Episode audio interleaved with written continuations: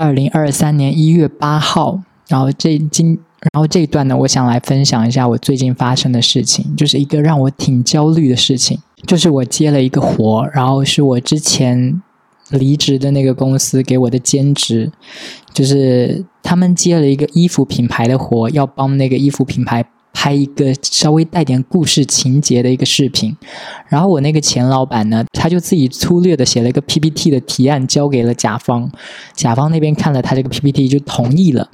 然后呢，我的老板呢就把那个粗略的 PPT 发给我说，让我丰富一下这个 PPT 的对话啊、情节啊什么的，然后到时候再去拍摄这样子，而且拍摄当天我需要去现场指导说模特们应该怎么演，后期我还要。把这个视频给剪辑完，然后我就觉得这个压活给我压力好大哦。其实我也不是第一次做这种活了，之前我还没离职的时候，我就干过类似的活，就是需要自己出脚本给甲方，然后甲方就是让我改到披头散发，改好几遍那种。然后改完之后呢，确认脚本之后，我们还要拍摄。拍完之后，我还要剪辑这样子。我记得当时拍出来的东西，我就觉得效果很差。我我我自认为很差，因为，嗯，反正我觉得差的原因很多吧。首先就是钱不够，也是一个，因为甲方也没有给我们承诺说你想怎么写就怎么写，什么场景道具你都不用担心什么的，就是他没有给我们这个预算，说你要怎么样就怎么样那样，对吧？所以我在写脚本的时候，我也就非常局限，我就只能写。已有的场景，我就不能写说我们去个什么，我们立刻飞个上海吧，我们去个机场吧，我们去个什么地方，就是那些甚至有些地方是要收费的啊，怎样的，就是那些地点我都不可能写进去嘛，所以就是很局限，因为对方没有给我一个 budget 什么的，所以我也没有可花的钱，所以我就是为了最省钱的写法，我就是写说在那个品牌的专卖店里面发生了所有的事情，我当时写的那个就是他们两个。啊，新来的员工啊，不对，我当时写的那个是什么？就是一个女主角，女主角是第一天来这里上班，呃，女主角是第一天来这里上班，然后来上班之前，她跟那个男主在别的地方有闹过别扭，结果来了发现，嗯，你居然是我的同事这样子，然后两个人在里面一些什么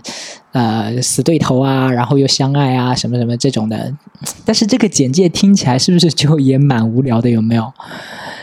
嗯。不过我当时有给我自己压力，我就说，我就把它当情景喜剧写啊，就是《武林外传》也没有几个场景，但是也不妨碍人家成为经典，对吧？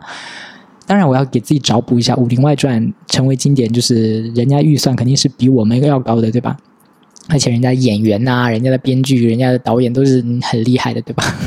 所以我就是一个菜鸡，这样就很高，我就觉得 OK，没钱又怎么样？没有预算又怎么样？我也要写出像《武林外传》一样那么精彩的作品，对吧？但是我写稿的时候也会遇到很多麻烦，比如说那个甲方就嫌弃我说：“哎，你这个剧情这个产品露出的不够多啊，硬要加些有些没的。”就是我本来已经绞尽脑汁在想说，我要怎么写这个故事会有趣了，但是他还就是。硬要往里面加一些很生硬的广告，我觉得我都已经很很硬了，那个广告都给进去了，但他们还会觉得不够那样子，那就会让整个故事变得更无聊。就是谁要点进来听你这边，当然大家要看剧情了，谁要听你这边吹那个衣服质量有多好，什么什么是吧？然后呢，呃，然后剧情局限，就是场景局限。剧情也就局限了，然后演员的演技当时其实也都不太行，而且我发现演技这件事真的太需要天分了，光是长得好看是不够的，你知道吗？就是所以就是我们这个菜鸟班子，就是一个很尬的编剧加上几个很尬的演员，就拍出了一个很尬的短剧。嗯，然后我记得我们当时好像就是拍了有三十期还是二十期，好像有三十期吧，就是啊每天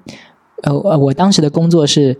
每一次交稿子都直接交十集的那个脚本，然后一天一天，然后把那个演员都请来，一天把那个拍掉。拍掉之后呢，再回去剪辑什么的。所以好像就拍了大概三次还是两次之后，我真的我觉得我受不了了。就是对我来说，我觉得最大的痛苦就是他们让我改稿，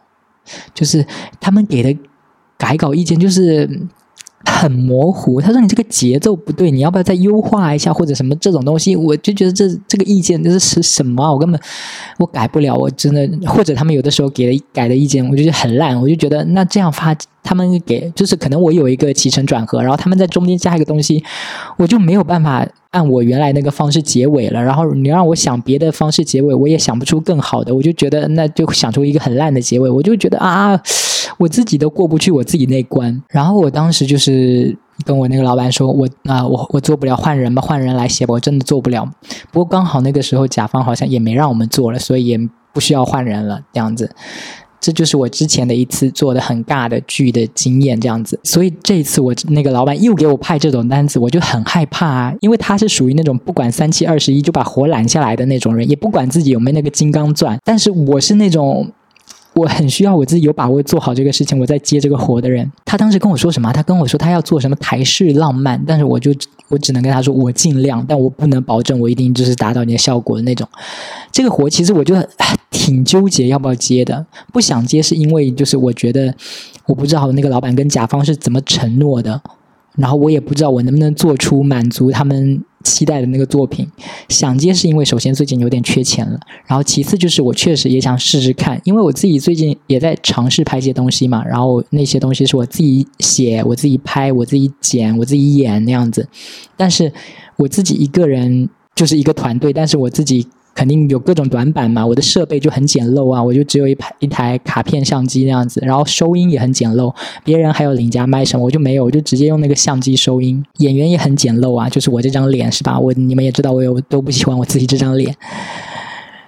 哎，我也从来没有试过在播客里给我自己的微博引流，哎，毕竟我这个播客也没几个人听嘛，不然我今天就来试试看，因为我刚刚提到说我之前拍的一些东西，就是我的微博号跟我的。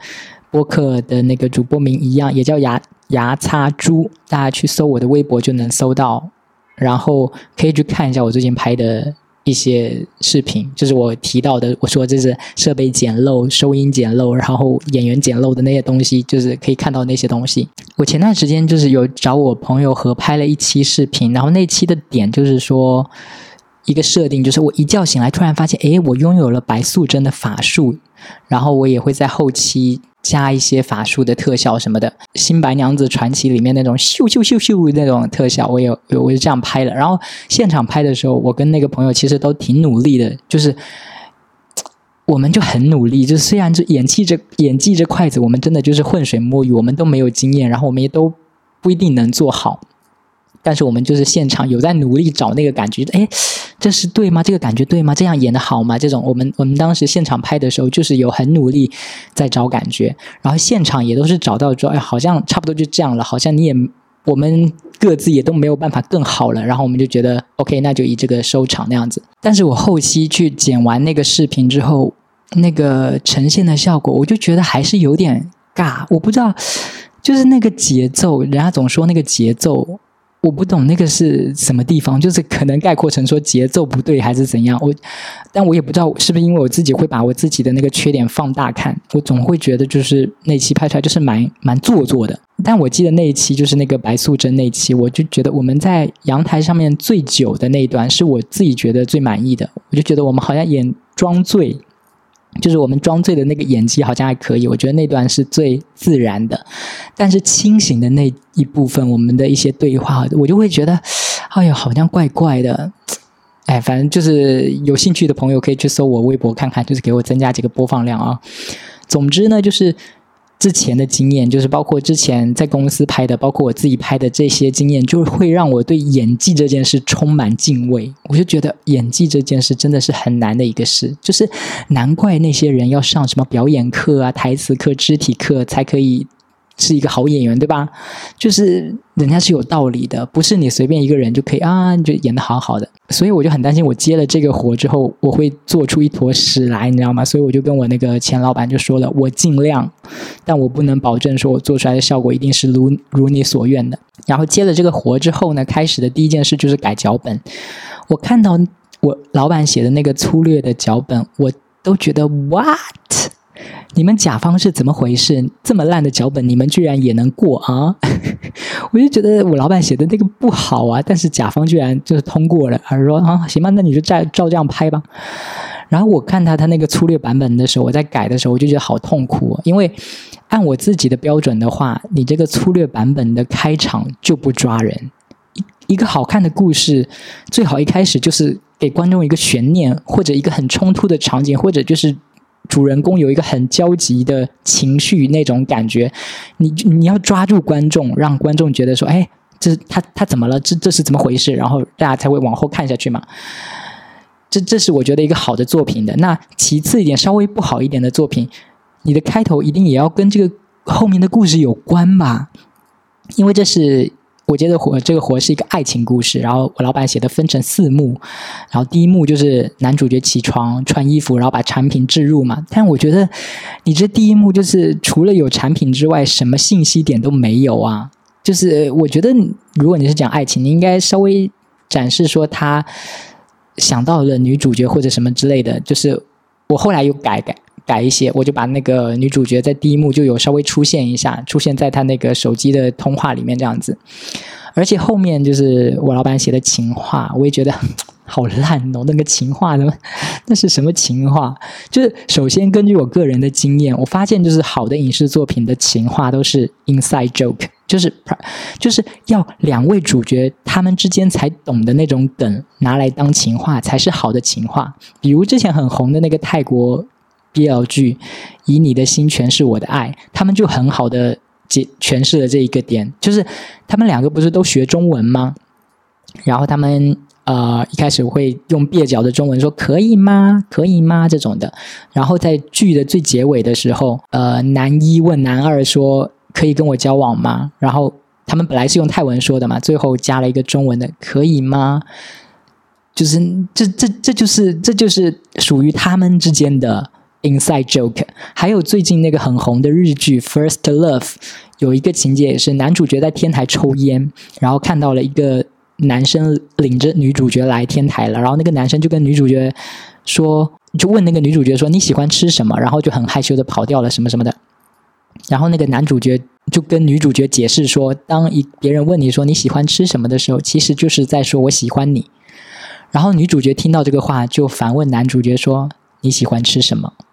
然后，其实他就是一个拐弯的方式在说“我喜欢你”嘛，就是就是这种只属于男女主角之间的 inside joke 才是一个好的情话，就是比那种简单的“我喜欢你，我爱你”更高级，就是绕着弯的说“我喜欢你”，对吧？我觉得这才是好的情话。总之呢，就是但我老板给我那个基础，我就觉得是一个不好的基础。别人总说是什么站在巨人的肩膀上，但是我看我老板这个。稿子我就觉得我是站在一个矮子的肩膀上，就是这个基础不好，然后改完改来改去，我其实改到最后，我其实也还是不满意的。就是我，就是我，我觉得我尽力了，但是我我还是对这个我也不满意，但是我也没有能力做到更好了。这样子，我觉得可能首先是因为这个基础不好，然后我能力也不行，还有一点是因为我可能不爱写那个爱情故事，有没有？就是我我我现在看了太多的爱情剧，我就会发现说，嗯，爱情剧的智商都蛮低的。就是作为一个现实生活中的人，你你有个正常的智商的话，你大概率就可以判断出对方喜不喜欢你了，对吧？当然后你喜欢他，你就主动；如果你不喜欢他，你就拒绝他。但是爱情剧里面的大家，就是会傻傻的不知道别人喜欢自己。就啊，他他不可能喜欢我，他怎么可能喜欢我？然后就这样拖了这个剧情拖了好久，所以我就可能也不太爱写这种东西。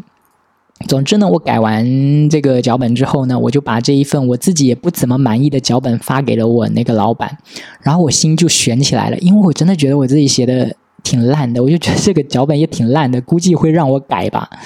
我真的好害怕改稿，我真的不想改改，我好痛苦。就是改稿这件事会让我觉得我是一个砧板上面的鱼，你知道吗？就是等我我躺在那个砧板上面，我等着菜刀落下来，等着菜刀我就啊，他今天会砍我哪里那种很很紧张的情绪。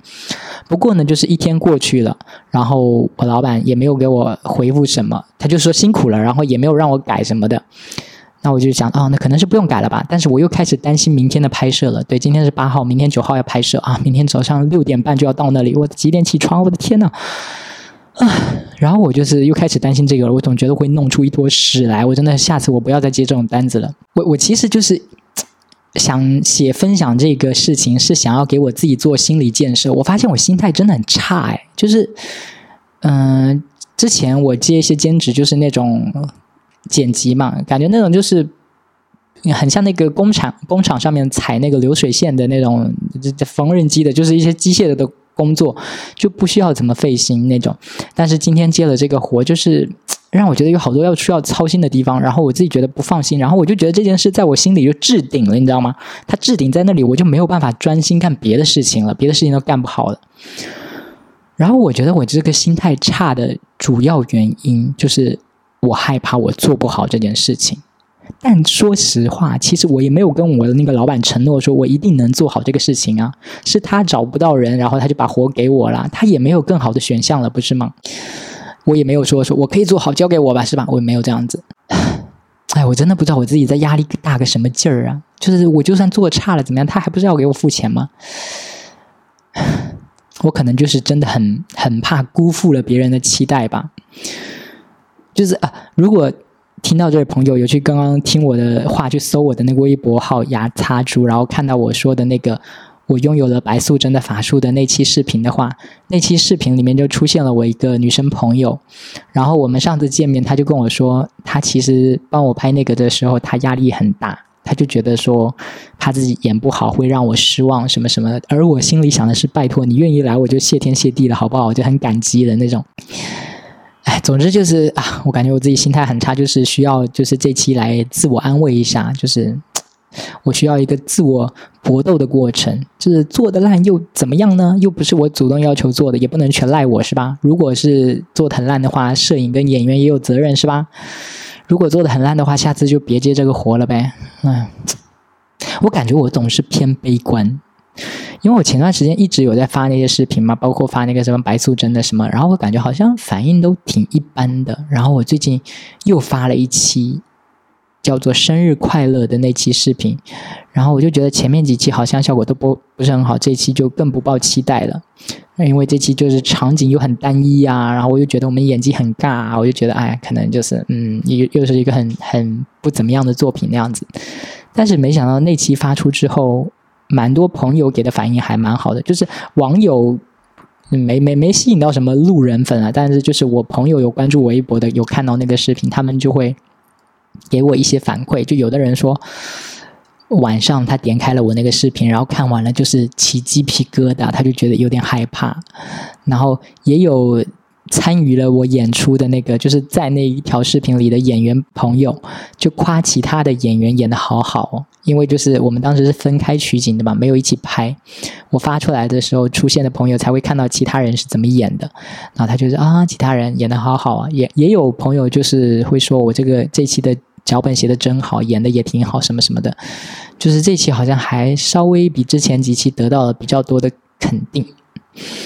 我不知道是不是因为我自己看我自己做出来的东西会有反向滤镜，就是会觉得就是更苛刻，会觉得更糟糕、更烂、更差劲。我然后我不知道会不会有这种事哦。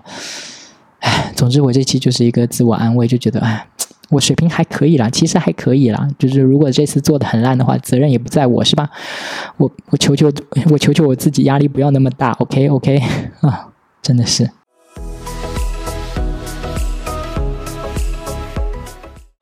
今天呢是二零一三年的一月十二日，来跟进一下我前面说的那个让我很焦虑的活的后续，就是九号那天我们就拍摄完了嘛。哎，但其实也不能算拍摄完了，因为本来按照那个写好的脚本，我们其实有四个，呃，那算什么？四个片段。然后第四个片段，其实我们的取景是要在一个山上，然后有一个很美的什么景点之类的吧。可是我们最后到那个地方的时候，就是开始下大雨了，整个山上就雾蒙蒙的，什么景都看不到，所以我们那个第四个片段就没拍。所以就是完成了前面三个片段这样子，然后关于这个活，就我有一些特别废的废话想要随便说说，就是这次拍摄找了个摄影嘛，那呃，我老板跟我说他是一个非常有经验的导演。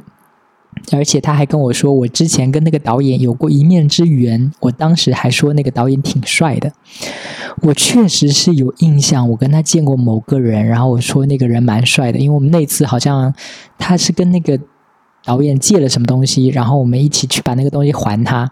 然后我当时又觉得，哎，好像蛮帅的。但我其实已经完全忘记那个导演长什么样子了。后来就因为要拍那个东西嘛，所以就拉了个群，然后我啊，那个演员啊，然后那个导演也在里面。我想说，嗯，我曾经说过他很帅哦，那我要看看他到底长长什么样子。然后我就点进了他的朋友圈那样子，但是他朋友圈是完全没有自拍，然后照片都是一些黑黑的，真的色调调很暗的那种建筑啊、楼啊什么的那种，而且他的微信朋友圈。的背景是那种土土的那种动画的个人形象的那种，我不知道那个怎么说啊，反正就是一些很卡通的。然后我不知道是不是有某个网站在出产这样的东西，就是自己捏一个自己的动画造型。然后我我觉得好像是这样子，然后有一个造型是那样子，他就把那个东西放到他的微信朋友圈的背景那样。然后他的朋友圈里面还有发一个照片，是说他去参加什么电影峰会，还是金鸡百花奖的一个什么开会吧？反正就那种呃领导们坐的那种大长桌，然后他面前摆了两杯茶水，然后他拍的那个照片呢，就是拍了两杯两个茶杯在那里，而且他的微信朋友圈的简介是：电影是一秒二十四格的真理。就是这种种我说的这些东西，就是让我在我的内心里拼凑出了一个形象，然后我觉得我对这个形象就是充满偏见，因为首先那个茶杯就让我觉得非常老干部。而且他还特地发出来，就感觉说：“哎，我参加了一个很牛逼的会，然后我在这个会上喝茶，那个茶水，我就觉得他有那种老干部的感觉，就是那种技术方面的东西都不懂，但是很会鬼扯一些似乎很具有指导性的话，就是啊，你们这个应该先。”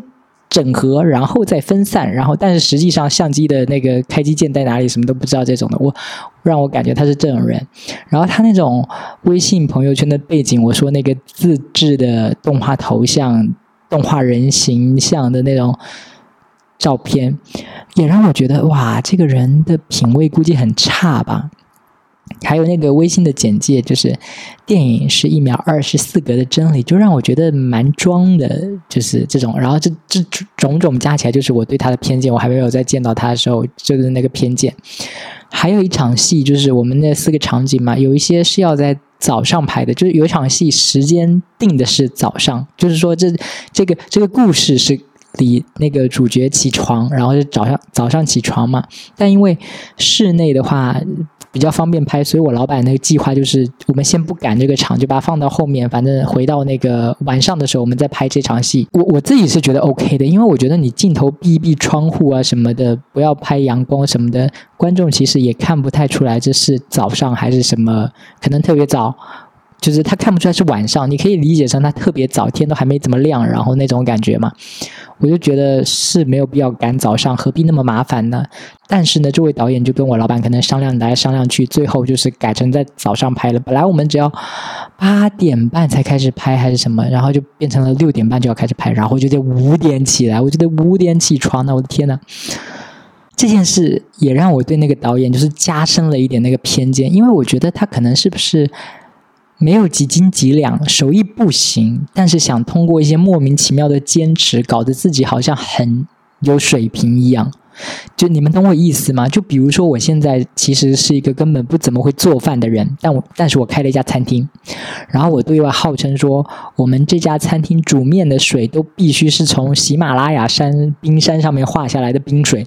就是我的坚持，这煮面一定要用那个冰水才会好吃。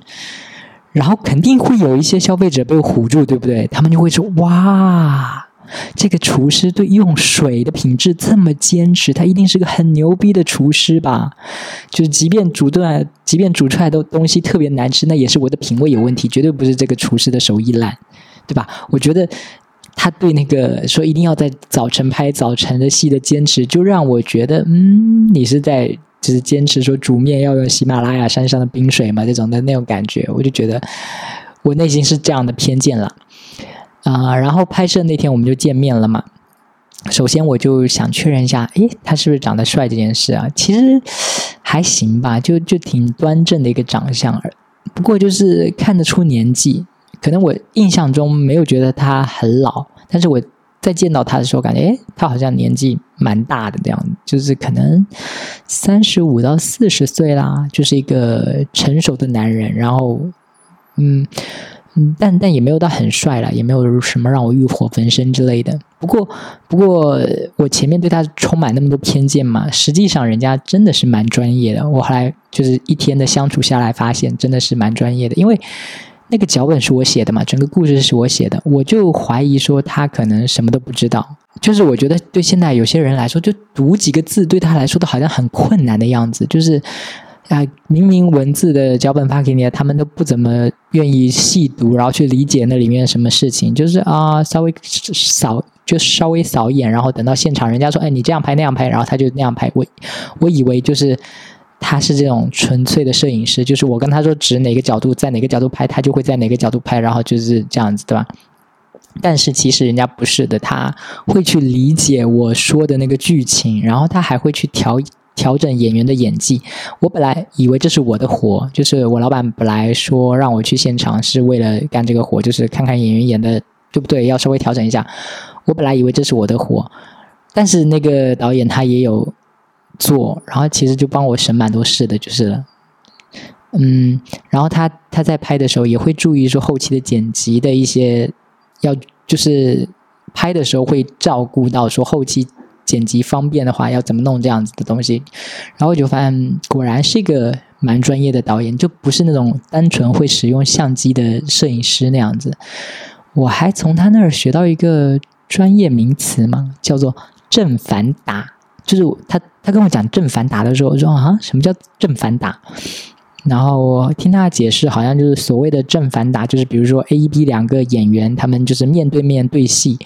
然后先。拍一遍 A 的，就是 A 的正面，从 B 的背后拍 A 的正面，然后再从 A 的背后拍 B 的正面，这种的吧，可能就是这种，这就叫正反打这样。哦，我们拍摄的当天，就是明明我的脚本都已经写好了，客户都已经确认过了，可是当天那个客户又临时起意，就往里面加了两段非常硬的广告。那我当时看到那两段话的时候，我就觉得妈呀，你加的这两段话也太硬了吧！就是那那个硬到什么程度？我觉得这是我们本来是一个好像还挺生活化的剧情，就是人是正常人，他不是一个很浮夸的状态，就是很亢奋的我要给你推销那种产品的那种状态。但是他就加了这两段，那种感觉就好像你在看泰坦尼克号的时候，Jack Rose 突然间拿着海洋之心，就是哇塞，这颗蓝宝石八星八件，极品工艺，只要九九八，那那种感觉，我就觉得他加的那两段真的硬的要。要命那个广告，但是那是客户的要求嘛？那我想说，OK，你觉得这么硬的你要加进来，你就加进来吧，反正搞砸了也是你的事，不是我的事，是吧？所以就是我基本上就是处于放弃的状态，我就觉得好，你要加就让你加嘛，那就按你来，你就按你说的来做那样子。我觉得效果一定不会好，但是你要那就做，我就是那种状态。但是这位导演就是他跟我一样，他也是觉得这段广告太硬了。太莫名其妙的出现了，可是他没有像我一样就放弃掉，就是说随便嘛，他没有，他还去调整那个演员的对手戏的台词，然后去把两个人调到一个最自然的状态，说出那一段很硬的广告词。他调整完之后，就是那段广告词就是没那么硬了，就觉得嗯，还是挺挺有挺上心的，就是。我自己都不管了，他还还那么管，然后就是包括他对人物的理解啊、角色的理解啊，就感觉他是一个